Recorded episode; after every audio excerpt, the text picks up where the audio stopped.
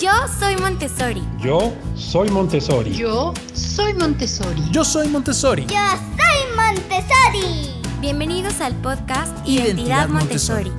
Un espacio para recordar, Descubrir compartir e investigar. Acompaña a Miri y a Roberto, que junto a sus invitados buscará las razones por las que Montessori ha, Ha marcado marcado tantas tantas vidas. vidas.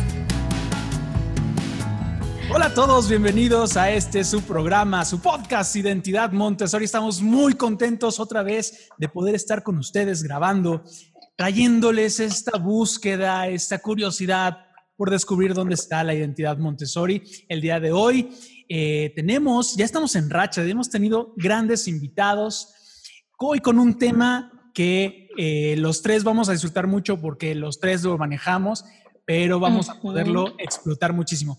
Y no puedo menos que presentar a la persona con la cual hacemos este programa. Miri, ¿cómo estás? Hola, muy bien. Aquí feliz de estar otra vez de regreso con todos ustedes, escuchándonos, poniendo su orejita lista para ver qué viene ahora. Así es, así es. Vamos, como todos los programas, a ir a una pequeña cápsula para ver un poquito qué es lo que intentamos hacer con este programa. Ahorita regresamos. Este programa es parte del proyecto La Torre Rosa. con el que buscamos traerles las voces que dan vida a la identidad Montessori. Somos alumnos, papás y guías, compartiendo temas que construyen este universo Montessori. Visita nuestra página y tienda online www.latorrerosa.com.mx. Hola, ya estamos de regreso en su podcast Identidad Montessori. Y bueno, pues el día de hoy tenemos un gran invitado y como dijimos anteriormente, esta plática va a estar buenaza porque los tres compartimos un gusto por ello. Así es. Y dinos quién es, José Robert. El día de hoy tengo el gusto de presentar a alguien que también conozco desde hace muchísimo tiempo. Eh, arriba de mí, eh, creo que, que fue un año más o menos que estábamos en, ta- en taller, taller 1, taller 2, y lo conozco muchísimo y en verdad me da mucho gusto invitar y presentarles a Luis Miguel Herrera Martinelli. ¿Cómo estás, Luis Mi? Welcome. Hola, ¿qué tal? tambores, faltaron los Así es, tambores, así es. Así es, así es. Pues bienvenido. Hola, ¿qué en verdad, tal? bienvenido. Mu- muchas gracias por, por invitarme, por ser parte de este proyecto que la verdad es que desde que me lo contó mi mamá, Liliana Martinelli, a la que ya entrevistaron también, Así es. Me, me dio mucho gusto que alguien de nuestra edad quiera eh, como rescatar este, este sistema y esta forma de vida, porque yo más que una escuela lo siento como una forma de vivir y a mí me dejó muchos valores y muchos estándares que me han hecho la persona que soy hoy en día. Entonces, muchísimas gracias por la invitación. No, muchísimas gracias a ti, eh, porque además estamos todos participando de esto, estamos descubriendo un montón de cosas. Eh, cada vez que hacemos el programa, encontramos nuevas cosas y recordamos muchísimo, porque además es impresionante cómo todas las personas que hemos tenido en el programa nos han recordado lo que vivimos en estos años y nos han recordado que tenemos que seguirlo viviendo. Y empezando esta parte de recordar, quisiéramos que tú nos comentaras de dónde viene tu identidad Montessori, dónde estudiaste y qué hiciste tú en Montessori. Ok, pues bueno, eh, ciertamente mi identidad Montessori viene desde antes de que yo nazca. Sí. de- desde que estaba en la panza de mi mamá, pues ya iba yo con ella acompañándola a- al ambiente, ¿no?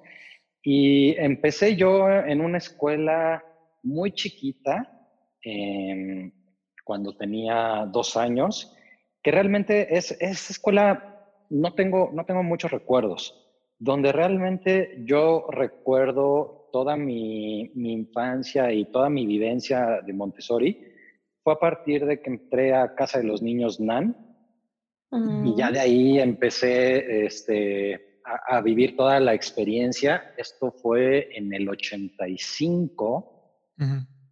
y este, pues bueno, ya tiene bastantes añitos. El siglo pasado. Exactamente. Ya cuando, cuando empiezo a hacer cuenta de, de los años, digo, ay, no, pues sí, ya casi llegó al cuarto piso. Perdón, Luis Miguel, ¿solo hiciste casa de niños o también hiciste taller? No, hice también taller. eh, taller lo hice en Sencali. Eh, ¡Eh! Exacto. Soy uno más de, de los egresados de Sencali. Eh, a José Roberto yo lo conozco por la escuela de mi mamá, por Mundo Ujú. Montessori, pero Ujú. nos encontramos realmente como compañeros de, de escuela hasta, hasta taller. Sí, Cuando sí, sí. José Roberto entra a taller 1 a Sencali, Ujú. pues yo era de los malosos de arriba del taller 2 que, se hacían las novatadas. Uh, Ah, te hicieron novatada entonces. Ni me acuerdo qué fue, pero sí, o sea, yo recuerdo que era eh, eh, más, que, más que la novatada, el miedo de subir las escaleras Ay, mi hacia el, taller do- hacia el taller 2. No sé si tú te acuerdas, Miguel, era como el, el misterioso nivel de arriba que era taller 2. Sí, que nadie, nadie podía subir. Nadie podía subir. Entonces era, era ¿Por como. qué? Pues porque era taller no 2. teníamos. Exacto, para empezar no teníamos nada que hacer ahí. Claro. Y, y lo, y ahí estaban los grandes. Ah, sí, sí, sí. Entonces eh, era como. Me acuerdo que lo más que hacíamos era subir como tres, cuatro escalones asomarnos para ver qué alcanzábamos a ver y todo el mundo estaba trabajando, entonces obviamente nadie nos hacía caso, Sí, claro. pe- Ah. pero era como, como la aventura, ¿no? De Ajá, subir esos ajá. tres, cuatro escaloncitos y asomarte a ver cómo, cómo era la parte de arriba. Y me acuerdo muy bien que cuando estás en, en taller, eh, en taller 1, que te falta poco tiempo para pasar a taller 2, te invitan y entonces vas un día Sí. y es como... "Oh, Esto me va a puertas", tocar. En el Sí, misterioso sé. mundo taller 2. Me Exacto, y ahí es cuando, cuando volteas a ver y dices, ay, pues es lo mismo que abajo. Sí. Solo, con que hay niños más otros grandes. materiales. Oye, me, hiciste recordar Claro. justo la emoción de ya saber que ibas a pasar a taller 2. Era así como de, ¡Ah! ya voy a pasar a taller 2, qué emoción. Claro, es que además se juntan la emoción, o sea, cuando tú estás en primaria, pues pasas de primero a segundo, segundo a tercero, y bueno, tienes la evolución, ¿no? Acá se juntan todas las experiencias, todas esas Sí. emociones, y se concentran en una sola, que es pasar de taller 1 a taller 2, ¿no? Entonces, es verdaderamente padre. Y vamos eh, a, la, a la parte interesante de la pregunta, Miri. Bueno, no sé si te platicaron antes, pero tenemos una carrera de materiales y bueno, pues nos gustaría saber por qué material votas, cuál es tu preferido o cuál te gustaría meter en la carrera. Tu mamá, cabe mencionar, que metió la Torre Rosa. Ah, sí.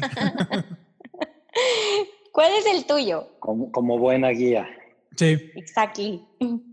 Para mí, yo creo que el tablero del 100 Uh, era como el material más divertido para mí, porque tenías, tenías a los soldaditos, que eran las, como los pinos que ponías en las decenas, sí. y tenías la- las balas, que eran las unidades, y entonces, pues yo me imaginaba ahí, hacía como mi, mi batalla campal entre las decenas verdes contra las decenas rojas, y empezaba ahí a, a acomodarlos. Yo creo que ese ha sido como uno de los que más he disfrutado. Y entre batalla y batalla aprendías a sumar y a multiplicar. Exactamente. bueno, eso es lo que se intentaba.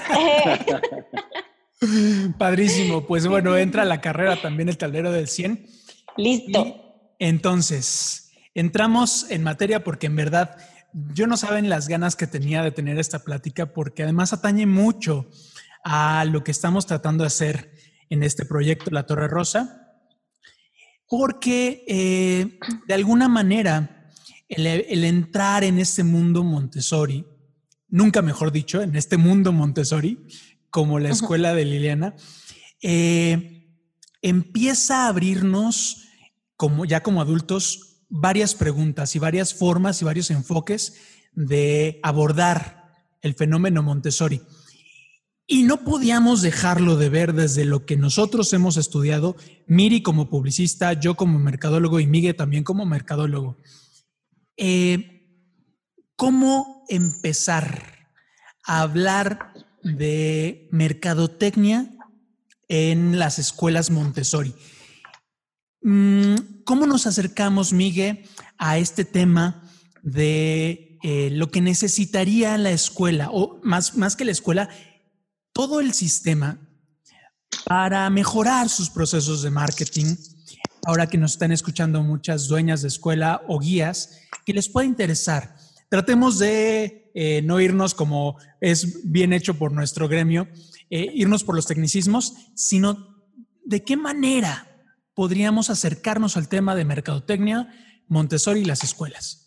Fíjate que es, eh, es un tema súper interesante. La mercadotecnia es muy amplia y se puede enfocar en cual, eh, es lo bonito de la mercadotecnia, ¿no? Que se puede enfocar en cualquier ámbito, en cualquier giro en el que tú te estés desempeñando. Y creo yo que es algo que le está haciendo mucha falta al sistema Montessori. Eh, normalmente el sistema Montessori es, hasta cierto punto siento yo que es como satanizado. Como que dicen, no, es que tienes un niño que no se puede controlar, llévalo a una escuela Montessori porque ahí los dejan hacer lo que quieran y no tienen reglas. y son, son este tipo de, de mentiras que, que, se manejan eh, en el día a día que le hacen mucho daño al sistema. Claro. Y que yo creo que justo deberíamos empezar a utilizar la comunicación, la mercadotecnia y la publicidad para hacer este cambio para que se den cuenta que tiene reglas, que tiene una estructura y que creo yo lo más valioso es que te enseñan a pensar de una forma muy diferente a la que piensa cualquier persona. Tu estructura de pensamiento cambia muchísimo. Mm. Y creo yo que eso es lo que debería de enfocar hoy en día la mercadotecnia hacia este, hacia este rubro y, que las escuelas Montessori deberían de explotar como el, el alumno Montessori piensa diferente a los demás y resuelve los problemas de una forma diferente. Razonamos, entendemos y solucionamos. No solucionamos porque nos dijeron 2 más 2 es igual a 4, sino que realmente nos regresamos y decimos, a ver, en el material yo ponía dos bolitas y luego otras dos bolitas y entre esas, todas esas, ese grupo de bolitas hacía cuatro. Es una forma de pensar y de razonar el problema muy sencillo, pero que no pasa en, en, el común denominador. La gente ya está muy acostumbrada a hacer las cosas de una forma mecánica y automática, dos más dos, cuatro, pero no piensan de dónde viene ese cuatro. Y creo yo que Montessori es lo que te enseña, a entender de dónde viene ese cuatro y creo yo que es donde se podría explotar muchísimo más la comunicación que se debe de hacer. Claro, tenemos una especie de producto malentendido y a veces también no explicado, porque si te das cuenta ahorita los que tienen la responsabilidad de comunicar, eh, es que más que el método, toda la filosofía Montessori recae en las maestras que estudiaron pedagogía, no comunicación. O también de papá en papá, ¿no? Como de ir platicando de la experiencia que tuvieron sus hijos o los mismos exalumnos. Claro. Tenemos este producto que necesita ser comunicado. La pregunta tiene un poco de jiribilla porque además tú, Miguel, estás cerca de una escuela Montessori y seguramente eh, desde la parte, parte de mercadotecnia hay cosas que tú ves que podrían servir a la escuela eh, de Mundo Montessori y que y que hay que como impulsar, ¿no? ¿Qué, qué, qué características eh, tendría que tener una escuela Montessori, cualquiera, para empezar a aprovechar estas herramientas de, comunicación, marketing y publicidad?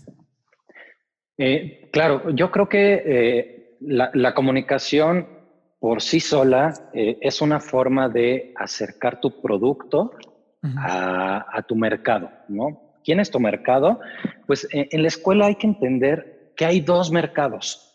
Está el mercado del alumno, que es el que vive el producto, pero no es el que toma la decisión. La decisión de compra. Exacto, quien toma la decisión es el papá. Entonces, eh, se deben de, manejar como dos comunicaciones. Una comunicación para encantar al niño y la, forma más fácil es como mostrarle el, material y mostrarle de forma vivencial la experiencia Montessori.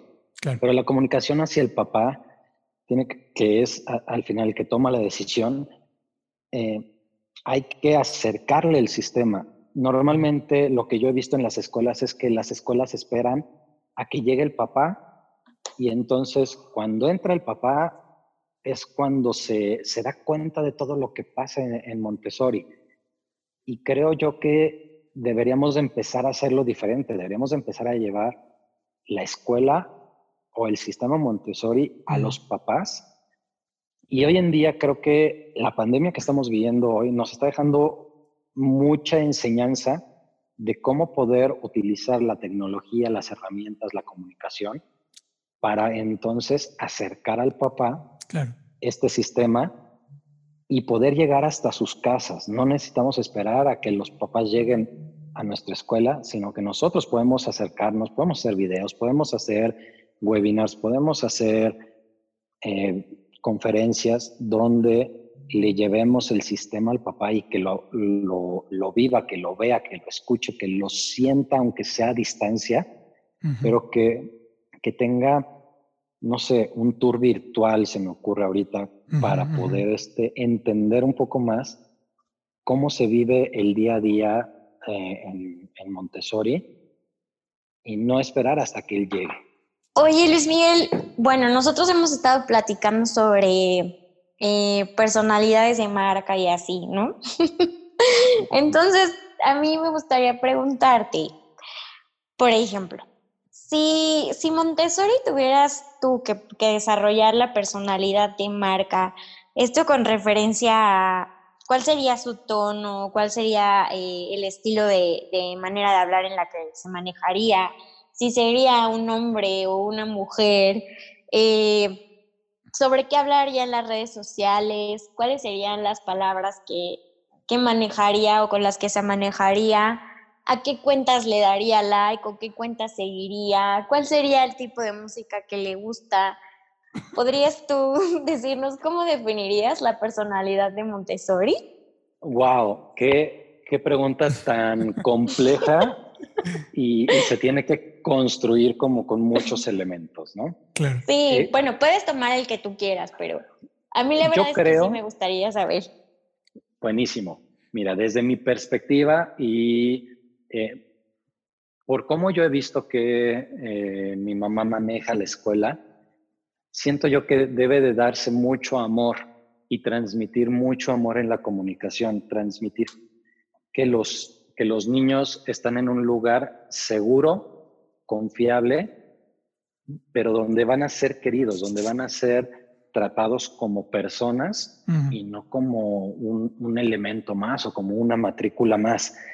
No, estoy, no estoy seguro si debería, por lo mismo de como la, lo que ya tenemos nosotros impuesto por la sociedad, cuando tú hablas de una persona amorosa que cuida a niños, lo primero que piensas es en una mamá. Sí, claro. lo primero que piensas es en, una mujer. Pero creo yo que es momento de empezar a romper paradigmas. Claro. Y de, y de empezar a cambiar esta, esta sensación de que solo las mujeres son las que pueden transmitir estos sentimientos.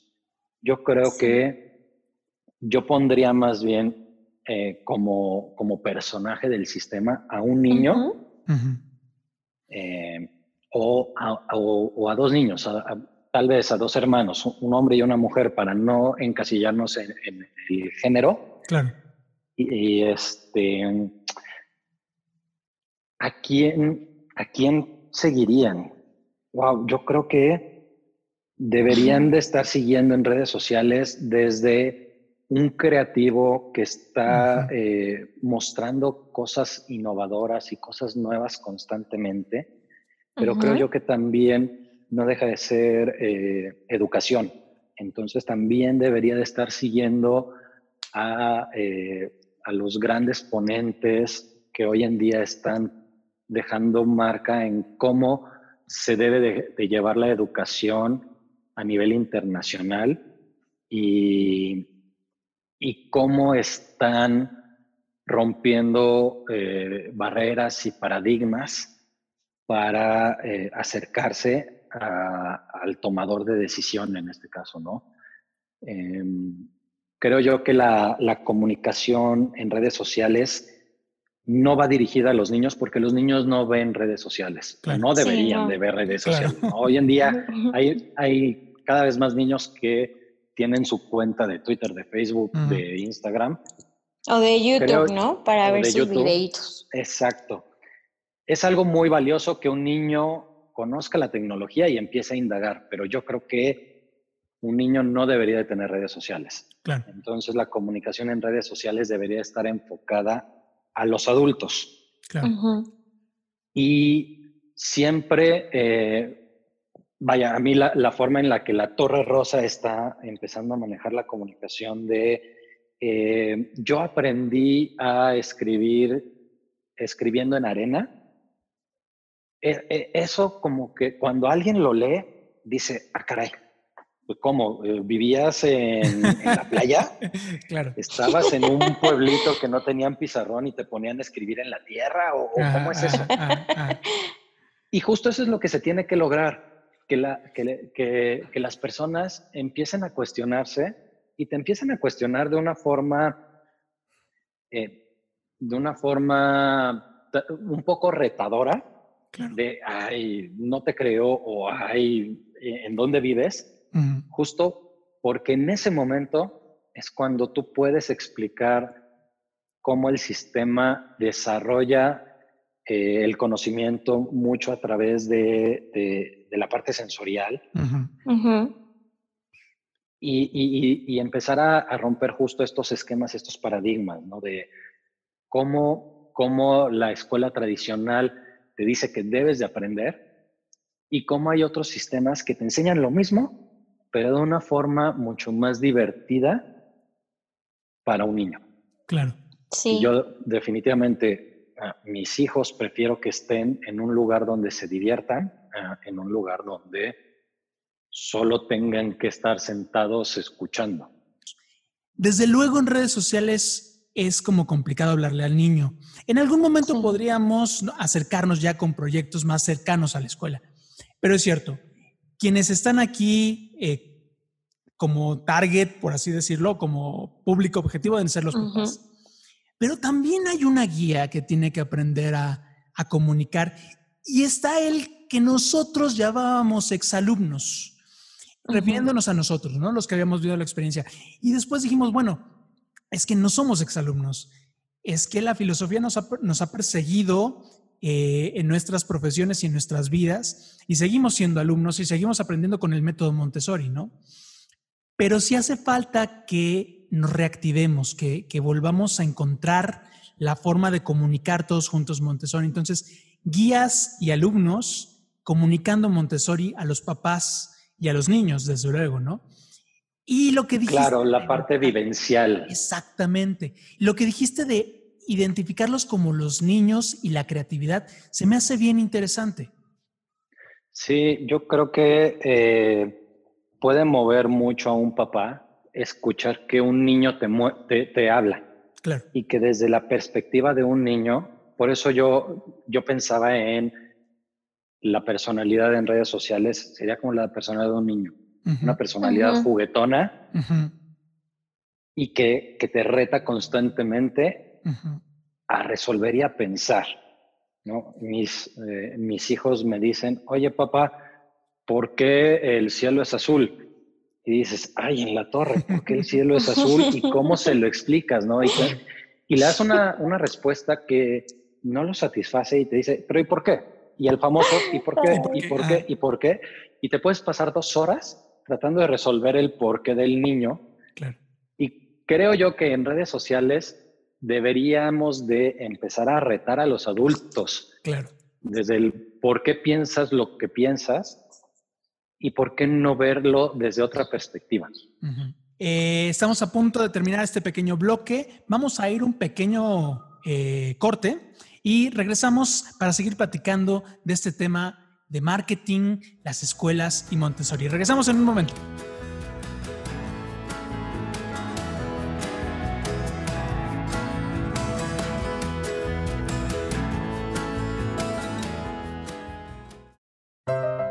¿Está cansado de usar la misma playera aburrida de siempre? ¡Oh! ¡Sí! ¿Cómo lo supo? ¿Está cansado de que por ser niño Montessori creían que usted era incontrolable? Se aflija más. Hemos abierto la tienda La Torre Rosa en línea, donde usted podrá comprar Mi playera de las letras de Lija. Yo quiero las del binomio. Las cadenas. Los mapas. Los mapas. No espere más. Visite www.latorrerosa.com.mx y compre la suya. Muchas gracias. Hola, pues ya estamos de vuelta en este su podcast, Identidad Montessori. Y bueno, pues como saben, tenemos un súper invitado que es Luis Miguel, él es mercadólogo. Y bueno, pues hemos estado platicando con él respecto a Montessori y marketing y cómo ve el marketing actualmente. Hace poquito acabamos de definir cómo sería la personalidad de Montessori en, en las redes sociales.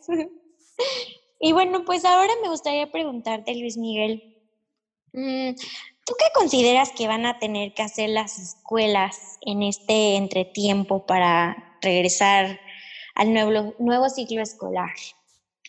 A la famosa nueva normalidad. A la nueva normalidad. A Robert no le gusta que le digamos la nueva normalidad. No, sí, está bien, díganle, díganle. A la normalidad. A la mejor Sí. normalidad. A la mejor normalidad.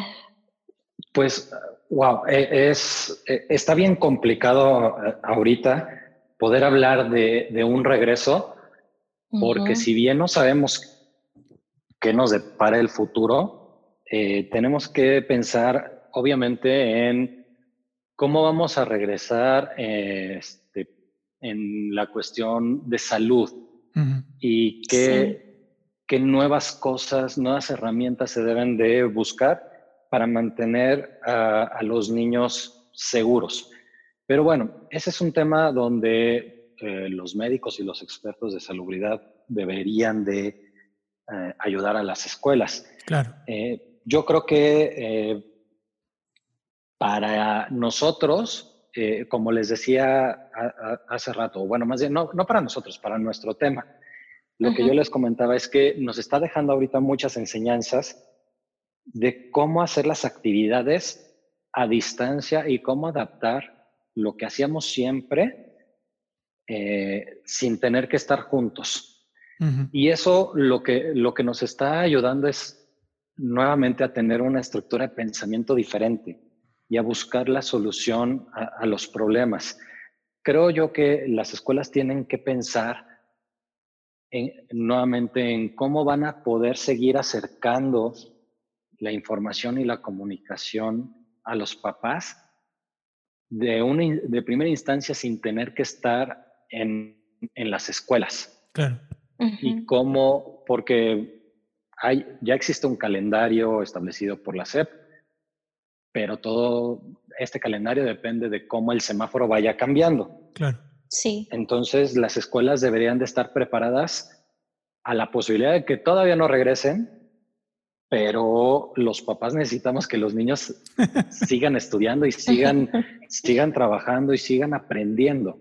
Claro. Eh, entonces yo creo que las escuelas tienen que empezar a, a pensar en tener más comunicación y buscar más herramientas donde puedan acercar la escuela a las casas. Dices, Sí. dices algo bien interesante.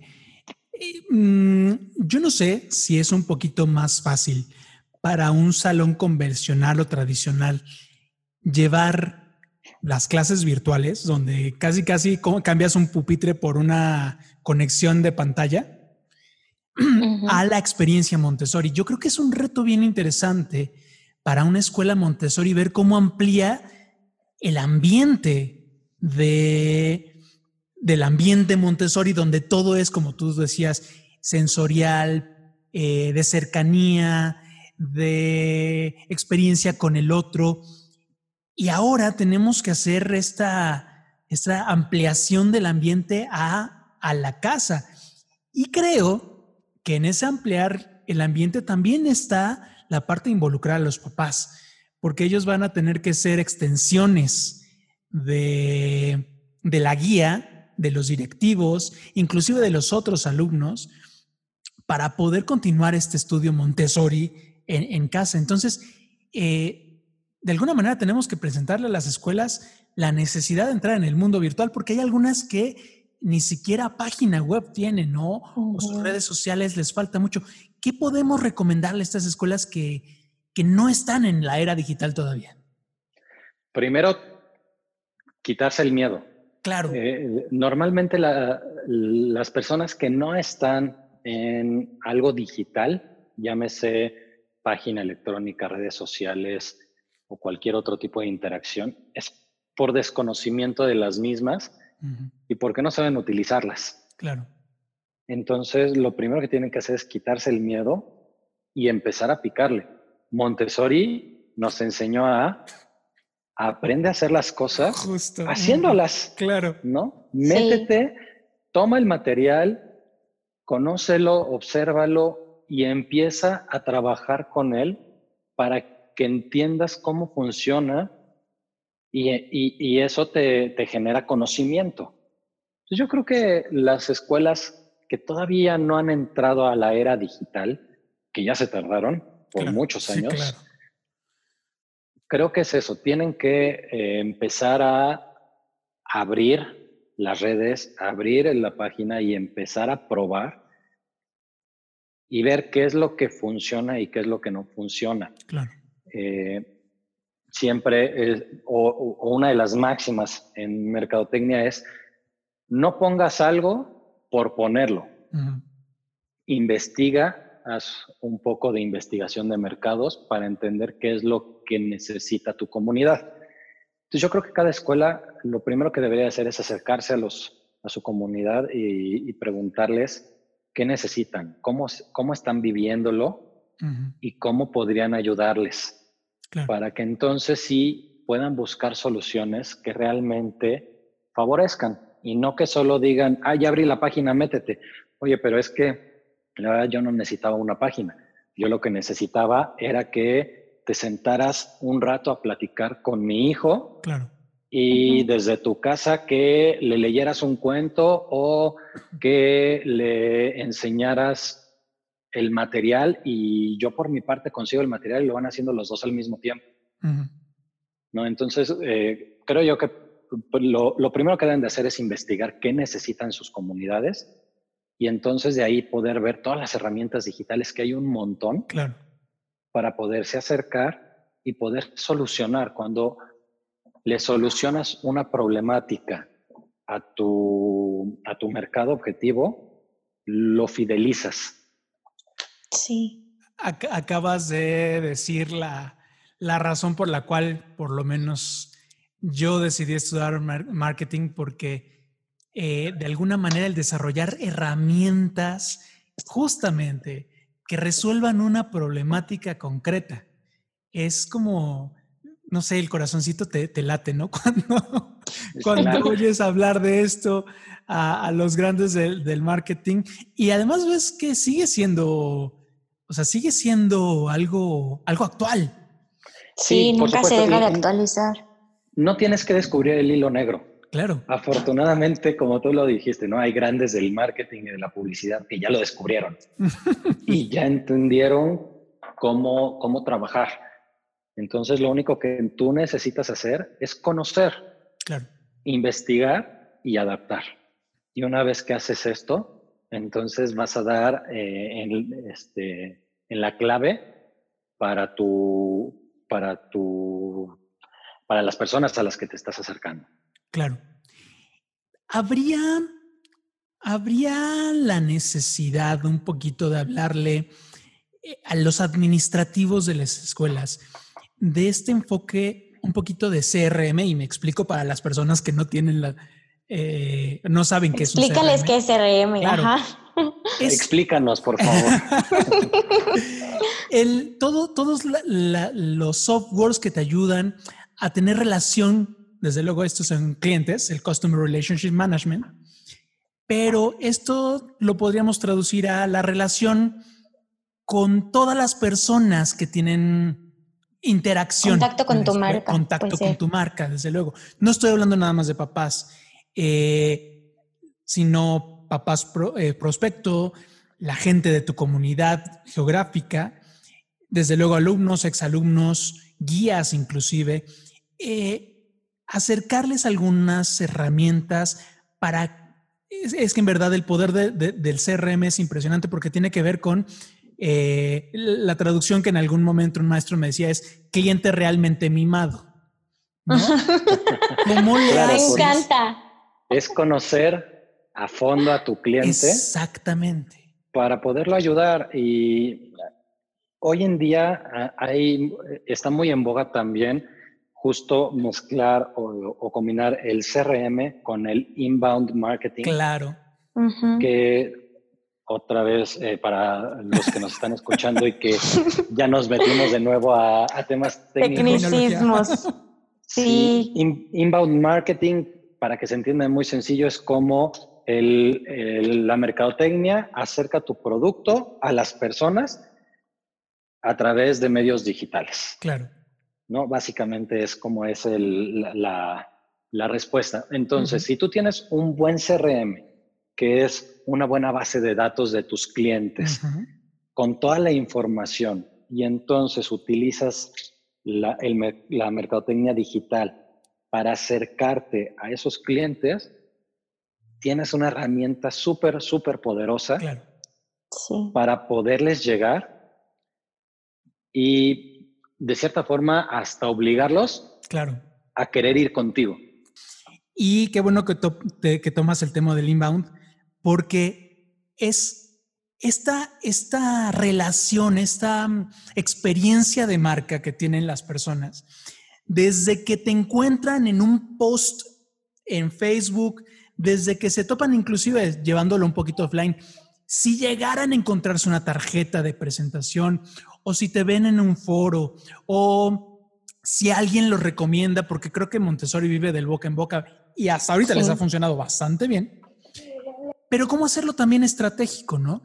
Y entonces esa persona tan lejos de repente se entera de ti y pasa por el embudo de tal manera que los vayas acercando hasta en toda la experiencia, hasta encontrarse con eh, Montessori, ¿no? Ese punto en donde los conviertes en personas y, Miguel, dijiste algo muy importante, fidelizar, ¿no?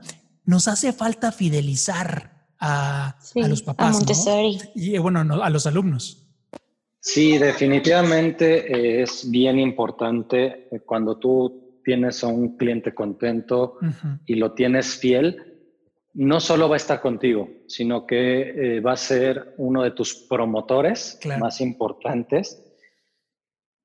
Y también es una, una línea muy delgada en no solo dejar que tus promotores hablen por ti, porque justo creo que eso es lo que le pasa mucho a Montessori. Los eh, dejamos que sea toda la publicidad de boca en boca y no aprovechamos las herramientas que hay hoy en día de de mercadotecnia para hacer, para ampliarse mucho más.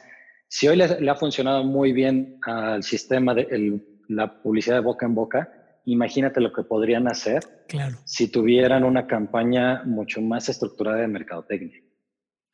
Uf. Y creo que además en estos tiempos la gran ventaja es que la mercadotecnia se ha hecho muy accesible, ¿no? Hemos, ya no tienes que gastarte los millones de pesos en promoción, ya no tienes que gastarte los millones de pesos en, una, en un contenido para, para televisión o un espectacular, no sé. Eh, la mercadotecnia actual con las redes sociales se ha hecho muy accesible. Lo único, y tomo completamente tu palabra, lo único que necesitamos es como acercarnos un poco a estas herramientas y explorarlas y jugar y experimentar y ser curiosos y comunicar. Perderle el miedo. Claro. Totalmente de acuerdo con, contigo, Roberto. No, no necesitamos invertir mucho dinero. Las redes sociales son gratuitas y por eso es lo que más están utilizando hoy en día eh, las marcas.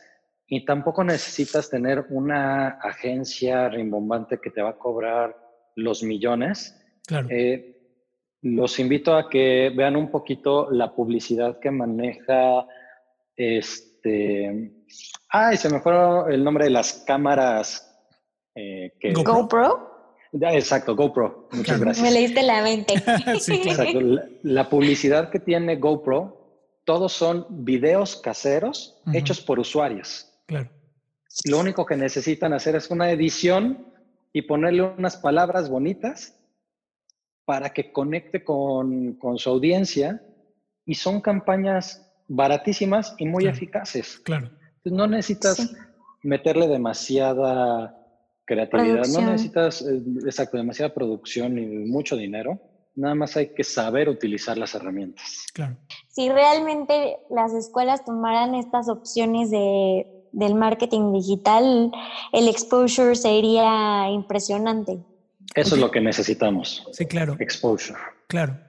Más allá de la estrategia o el canal que utilices para entrar en comunicación con esas personas, eh, lo importante es un poquito el, el mensaje, ¿no?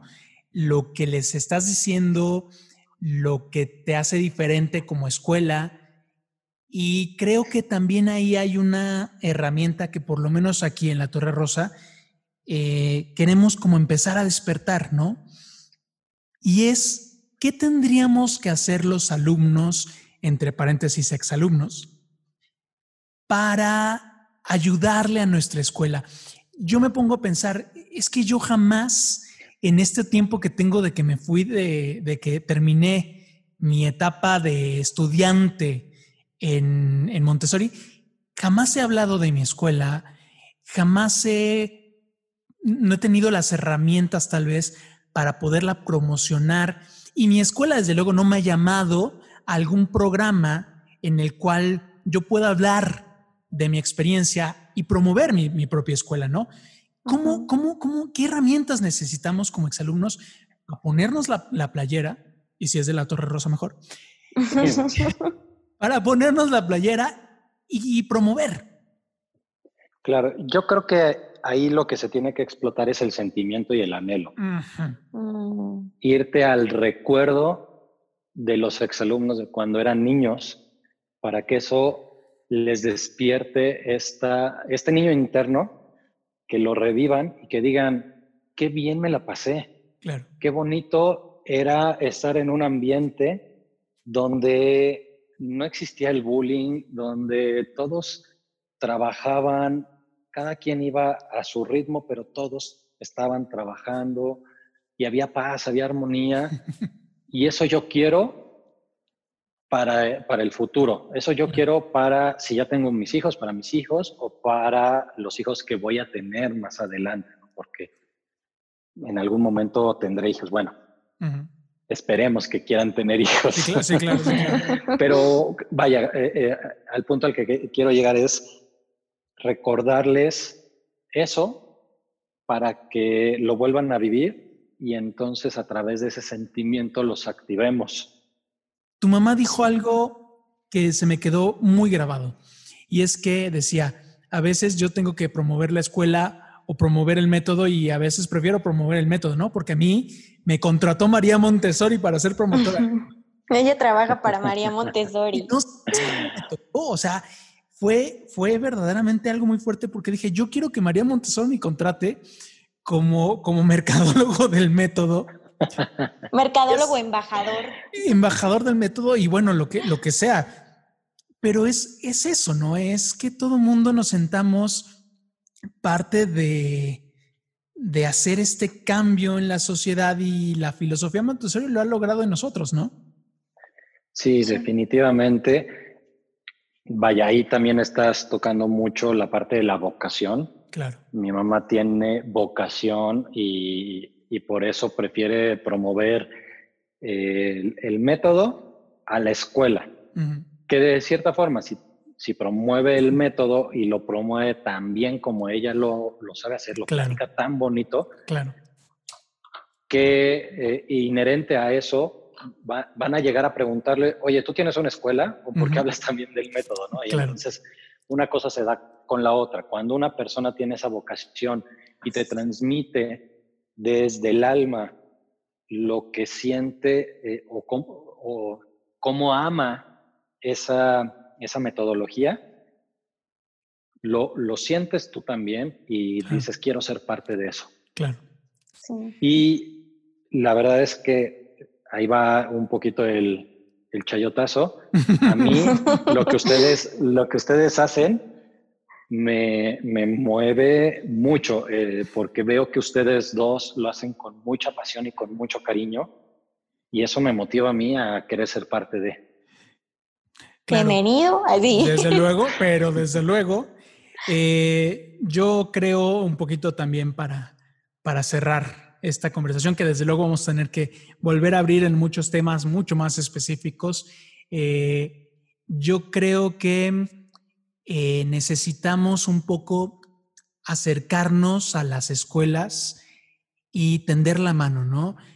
Sí. Eh, creo que si muchos como tu mamá hablaran del método como ella habla, desde luego en sus propias especificidades y en la forma muy particular que tienen las diferentes escuelas de hablar del método eh, y de la filosofía, si todas hablaran más, si todos hiciéramos un poquito más de ruido, si los alumnos eh, habláramos de nuestras experiencias, y es que te comparto, de repente aquí hemos tenido eh, a personas que hicieron másters, a personas que han estudiado bastante, gentes exitosas Doctorados. Como, tú ya en la, en la parte de, marketing. Eh, y que estuvieron en Montessori. Lo único que hacía falta es como hacer este match y decir, oigan, pues si hay un diferenciador allá afuera de las personas que estuvieron en Montessori. Si eh, hay una cosa que nos define y, si hay una identidad Montessori que tendría que brillar un poquito más, que darle un input más, más interesante, ¿no? Un empujoncito de comunicación. Sí. Claro, creo que ser un poco más agresivos.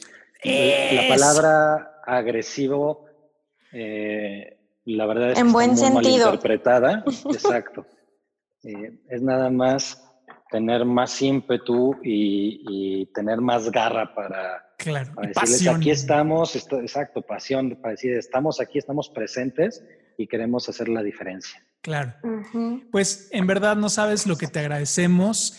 Eh, aquí al aire te, te comprometo a ser asesor de esta rama de marketing para para, este, para escuelas Montessori. Con mucho gusto. estamos desarrollando ahí también algo interesante que vamos a hacer con las escuelas, porque hay otro tema y ese lo podemos desarrollar más, que es el tema económico, ¿no?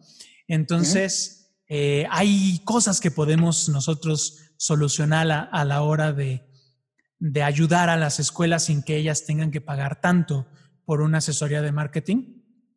Pero bueno, eh, vamos poco a poco acercándonos a este mundo Montessori, esta identidad Montessori, despertando a las personas para que haya es justamente esto, ¿no? Más garra, más ganas. Y este, muchísimas gracias, Miguel, por tus palabras, por todo lo que nos ayudaste a ir acercándonos, apenas acercándonos a este tema. Y vamos a tener que seguir platicando mucho de esto. Miri, ¿tú con qué te quedas?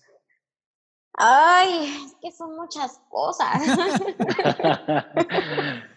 bueno, aparte del marketing hermoso, este, pues, ¿qué me quedo? Me quedo con, con toda esta parte de, de, meterle garra, ¿no? Claro. O sea, de seguir haciendo brillar y con la parte de, pues, de saber que nuestro proyecto está siguiendo adelante y que seguimos moviendo corazones y sentimientos para que el sistema se siga promoviendo y justo esta parte de decir, con que un papá diga que quiere meter su hijo a Montessori, gracias a nosotros, ya sí, María Montessori nos va a dar un abrazo. Estoy muy contenta. Sería padrísimo. Sí. Miguel, último mensaje que quieras dar.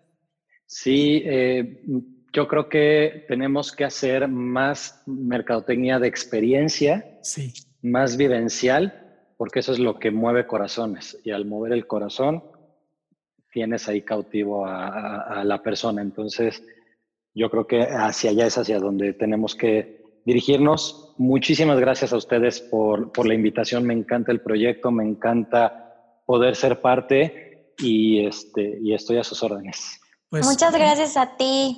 En verdad, bienvenido y gracias a todos los que nos escucharon, que se dieron el tiempo para sintonizarnos, para darle clic a este podcast. Muchas gracias y los esperamos la próxima semana en este podcast llamado Identidad Montessori. Muchas gracias y hasta la próxima.